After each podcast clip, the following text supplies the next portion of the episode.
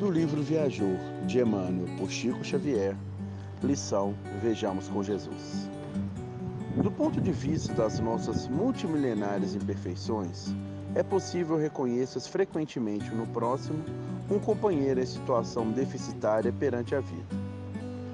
De pensamento mergulhado no pessimismo, encontrarás o avarento, recolhido à sovinice, negando-te concurso, e a criatura vaidosa a exibir-se na praça, tanto quanto os que se sentem pobres de tudo para serem úteis, ou os que se declaram suficientemente desencantados para acenderem no, nos outros a luz de qualquer esperança. Entretanto, isso pode ser simplesmente o nosso modo particular de entender. Procuremos, porém, enxergar os outros pela interpretação de Jesus. Busquemos o ponto de vista de nosso Divino Mestre e descobriremos em nosso irmão do caminho alguém com infinitas reservas de bondade no próprio ser. Aprenderemos então que o mordomo da fortuna terrestre foi chamado a realizar grandes obras na sementeira do bem, bastando sabermos tocar-lhe a porta do coração.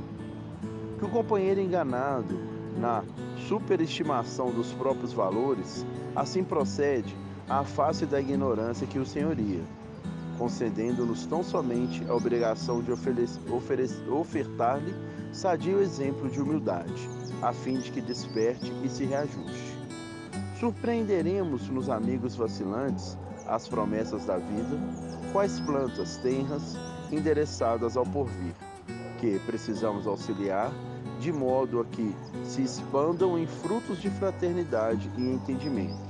E identificaremos nos que se veem infortunados e inúteis o justo ensejo ao exercício do nosso amor, para que se convertam em vasos de reconforto e harmonia.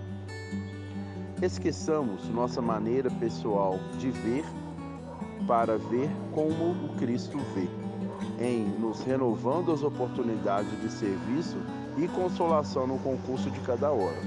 Porque no mundo qual a terra, em que todos somos necessitados, é imperioso acreditar como crê o Senhor, porque se não fosse admitida por ele a possibilidade de nossa restauração para Deus, não nos reformaria diariamente os títulos de trabalho e aprendizado no rumo da vida imperecível que nos conferirá de futuro a perfeita glória.